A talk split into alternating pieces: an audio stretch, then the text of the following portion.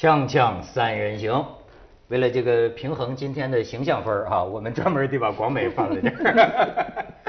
哎，人不可貌相，咱们宁宁浩大导演，嗯广美，这个宁导演是我统计了一下啊，是第四个过亿的。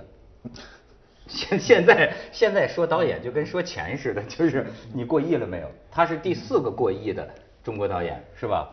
呃，疯狂的石头，嗯哎，现在又有这个公路片儿新花叫怒放。路新花心心花怒放。心花怒放你这跟人家一见面讨论人家的身价是一件很没有礼貌的事情。哦，是吗？哦，其实观众朋友都知道。我以为这都是咱们国情呢，而且你看他今天穿这身衣服，有点黄金大劫案的这个感觉。心花怒放。金花怒放，对对对。但是宁导演呢，这个我对他还做点研究。你你你别看啊，这个合作者眼里的他是什么样的呢？说宁浩啊是处女座的完美主义者，他并不是外界看来很沉默的样子，演讲能力强，虽然个子不高，但要求很高。上升了。是是，哎，其实他挺能聊的。刚才这我们俩还一直在说这个苍井空从良的问题，是吧？他很关心啊。我研究了他一下，处女座 A 型的，嗯对我那时候还很担心，我打电话跟我们编导说，这能聊吗？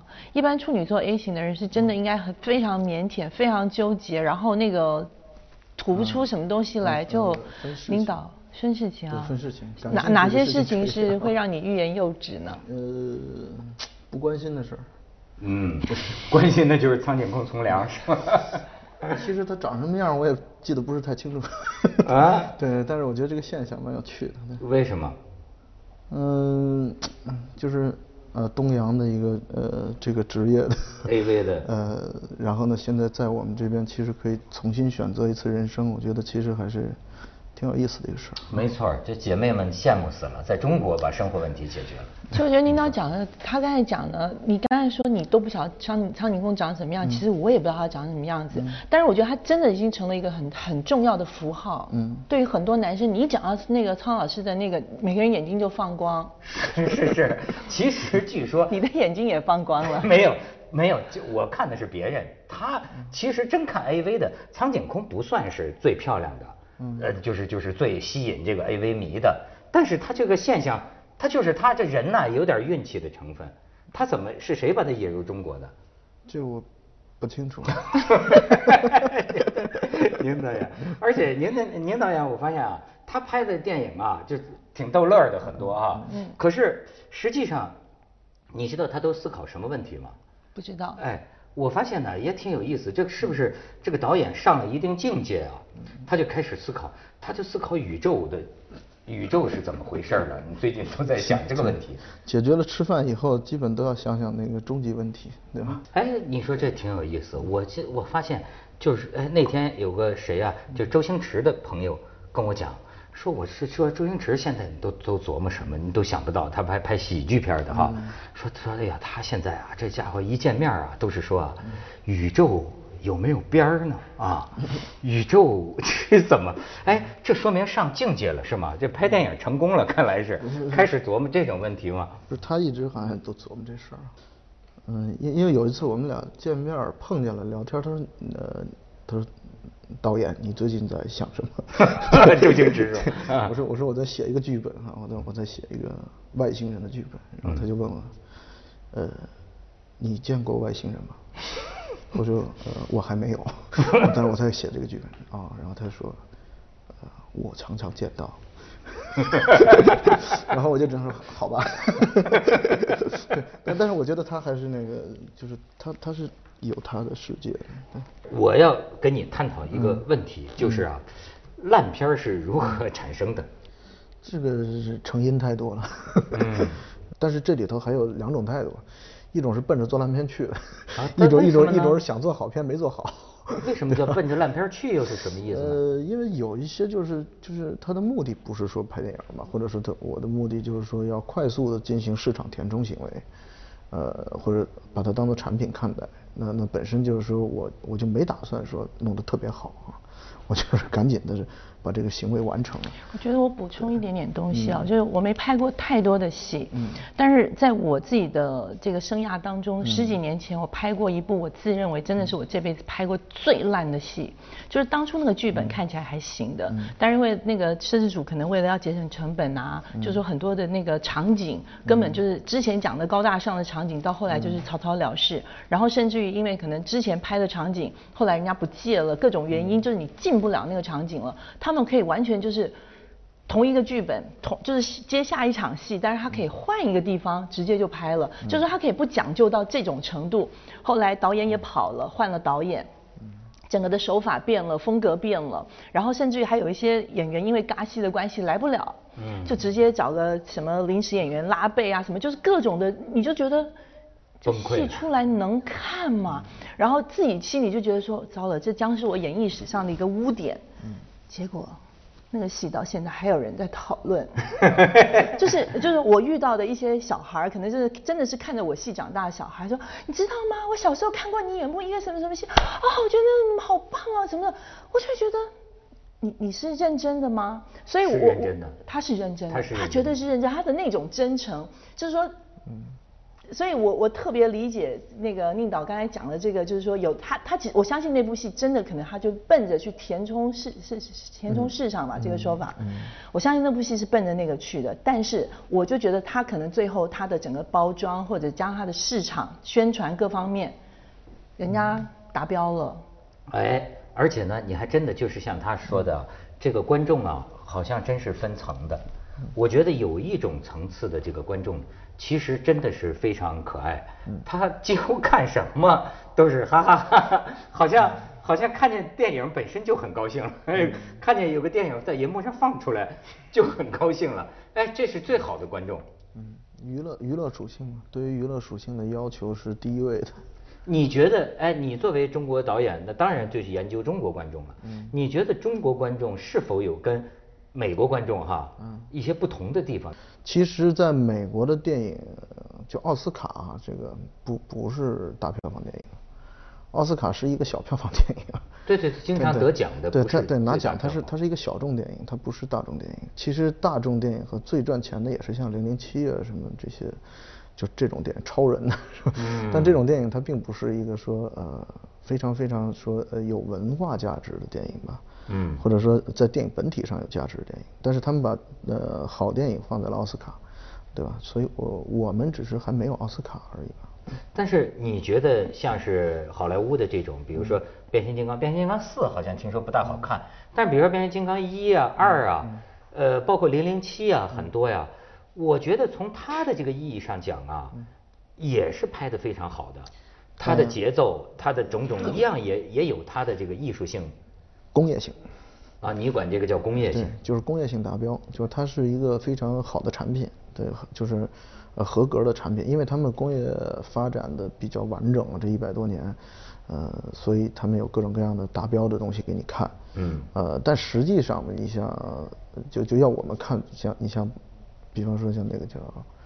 不可完成的任务啊，什么这种电影，它实际上我觉得那故事很多东西它是停滞的，它不往前走。但是我但是我有场面给你看，对吧？我还有我还有别的东西给你看。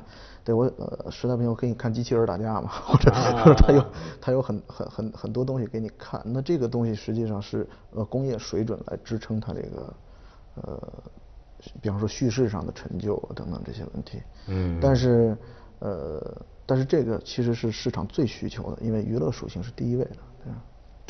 我觉得除了工业之外，我觉得就是你如果我这样讲，觉得就是，呃，好莱坞电影你如果单单纯的把它当成一个工业的话，我就觉得有一点点不太公平，因为我觉得怎么讲，他们的剧本哦还是挺挺没有把它单纯的当工业，因为它现在目前发展是最，就是全世界来看是最良性的，因为它还有奥斯卡。他他们的那个尊重呢，实际上是这样，就是呃，所有的电影人呢也都有这个共识，基本上觉得说啊，拍电影啊，奥斯卡是一个价值，是一种荣誉，我们应该去争取那个。而而工业呢又是一个基础，那这个基础呢也也顾及到，所以他们两边的这个平衡其实做的是比较好的。但是你比如说，我给你举一个例子哈，就是那年得奥斯卡奖，就是那个呃《阿凡达》的那个老婆，不是《阿凡达》导演的那个 卡梅伦的前妻吧？已经离了，好像是。他前妻拍的那个《拆弹部队》得了奥斯卡奖。那那《阿凡达》肯定是不让得是得得不了奥斯卡奖。但是呃，你看像《阿凡达》这种电影，后来也出来很多类似的，呃，也所谓是大制作。可我觉得，我不知道该不该叫艺术性。嗯。可我觉得就是没有《阿凡达》看得我们激动人心。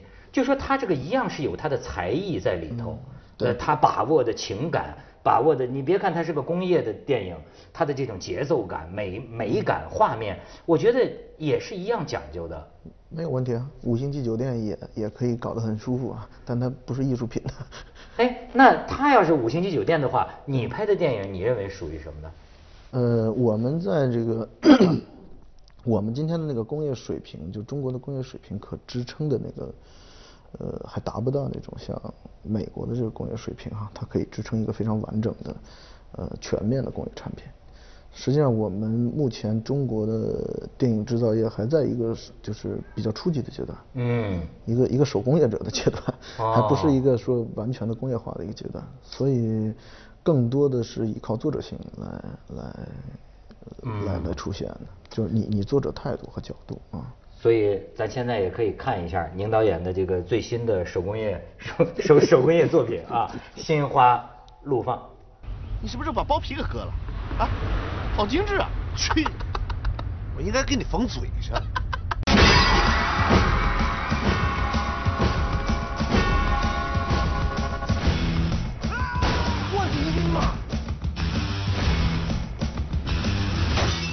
嘛来了？交配之旅呗。你真漂亮，同一个女人这么能娶俩？还好。太适合你了。一夜情啊，大姐。好意。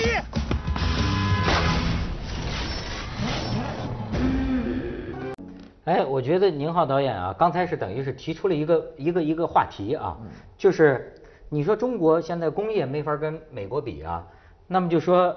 手工业电影，照你说，他把自己叫做手工艺人哈。哎，你说中国这个玩手工艺电影，作者电影，他的这个取胜之道在哪儿呢？我觉得还是应该是呃比较比较真实，而且还有就是你你比较了解你自己的这个文化环境。嗯，我觉得我觉得这是你的长处。按说呢，你比如说是这种作者电影哈，它话题的敏感性，或者是呃什么吧。但是这个在中国又是一个最最要命的事儿，嗯，它实际上受到很多限制啊，嗯，但是仍然还是有相当的空间可以做的，而且我们也觉得，其实，在目前的这个情况下，还是有有不少的题材是可以搞的，嗯嗯，广美对他有什么问题？没有，我刚才看到你的那个，就是其实我觉得宁导给我们解释一下，你这部电影的那个主轴在哪里？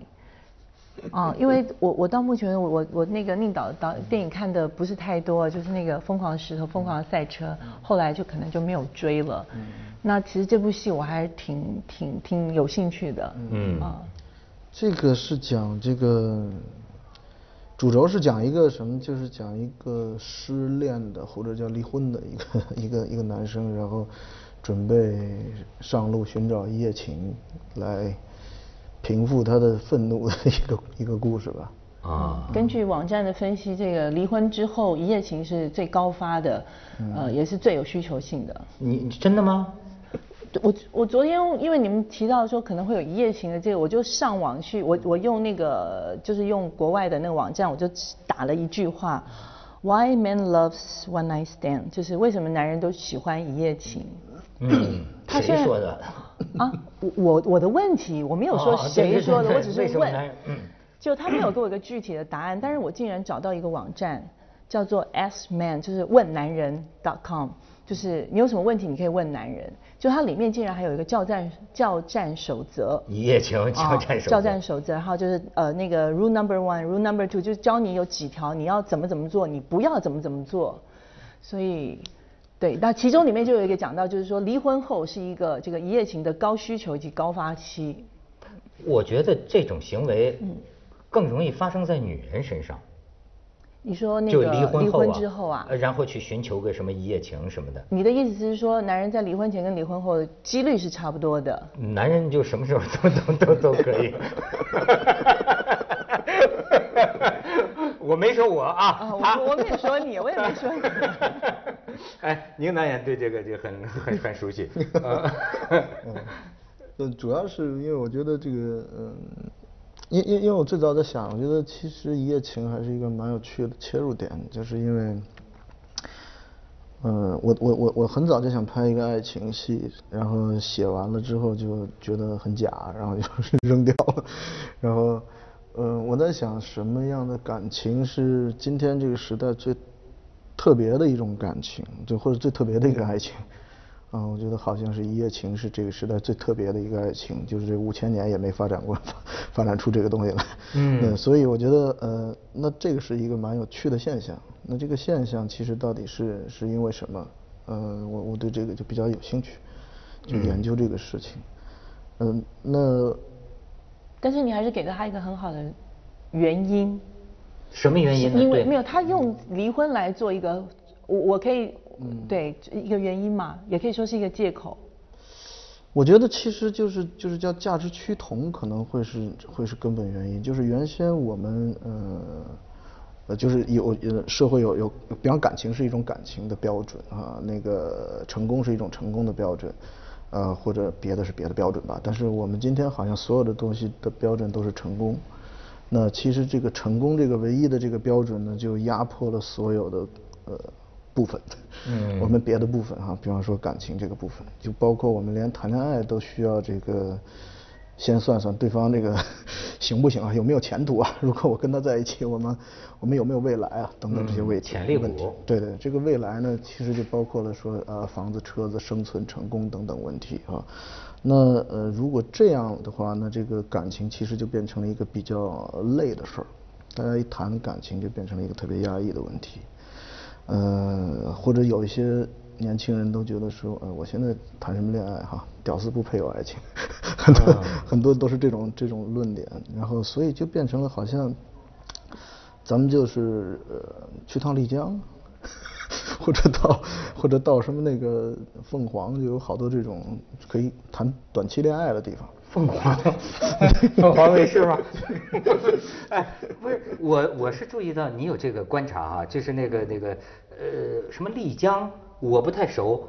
你说他那儿是个一夜情圣地吗？呃，就是在网上和在现现在我们我们其实认知了好多那个旅游旅游点儿啊，像呃都都有这种就是短期爱情的地方啊，就甭管什么青年到那儿都变成文艺青年啊，然后 然后就突然开始谈一个一两天两三天的一个恋爱，有有很多这种地方。那我后来在想这种。就是看似貌似一夜情，我说为什么会有那么多人去响应这个问题？我后来想，其实这种一夜情反而它变成了两个个体之间最单纯的一个一个情感关系，就是在这个地方，我们既不在北上广深拼命，我们也没有任何身份，我们就是一个男人和一个女人。那这个时候，我们两个只是谈我喜欢不喜欢你，你喜欢不喜欢我，就这两三天，那可能这个感觉会更。更轻松，而不是说那个就更像一个感情，而不是富含了很多别的要求。所以我觉得这个虽然我不能完全承认说它是爱情，但是它像。在想象的，可能我觉得我因为我也岁数不小了，不是那个弄一夜情的岁数了啊。真的讲这个一夜情啊，对这个情字我现在有疑惑，因为我觉得，哎，你想想。那到最后，两个毕竟是两个陌生人呐、你有没有想过两个人是怎么告别的？睡完了之后，不需要告别吧？不是，他有一种我觉得陌生感，或者就是很没劲的感觉，会不会是？嗯，也未必。我其实曾经见过一个呃，就就比较短期的爱情哈，就是这种。我我看我那个朋友当时。跟那个女生分手的时候，他一直看着那个汽车的后视镜，他还真的掉眼泪。所以我觉得，其实人人毕竟是人，人还是有情感需求，他有很多的情感需求。所以，呃，我我认为你也不能很简单的说，它就是一个生理的需要。呃，我比较没有办法理解，比较没有办法接受，因为其实你刚才讲，没有人奔着一个，对我来讲，一夜情就是一夜情。如果你是奔着短期的情感发展的话，没有人会奔着说我是以跟你发展三个月到五个月的情感而去的。所以，我我我比较，我还是找不到你讲的这种灰色的地带，就是一夜情，然后呃，又演变成你口中的这个短期的这种恋情。因为我对我来讲，我觉得一夜情里面，就像那个交战守则里面就讲，be adventure 是什么？你要有冒险性，因为他不知道你的过去，他不会知道你的未来，所以就在那个短期，就在那个站一晚的那个晚上。你要释放你所有的能量，因为你在一夜情里面，你寻求的就是一种激情。你不是他说两个夫妻，他可能更多的是要情趣，嗯，因为你那样子你才能够衍生更漫长的未来。但是说如果是 one night stand 的话，只站一晚上的话，迸发所有的激情就可以了。呃，我们的这个概念可能有一些不太一样，就是呃一夜情或者是一夜性哈，就讲这两讲这两个概念哈，就是如果。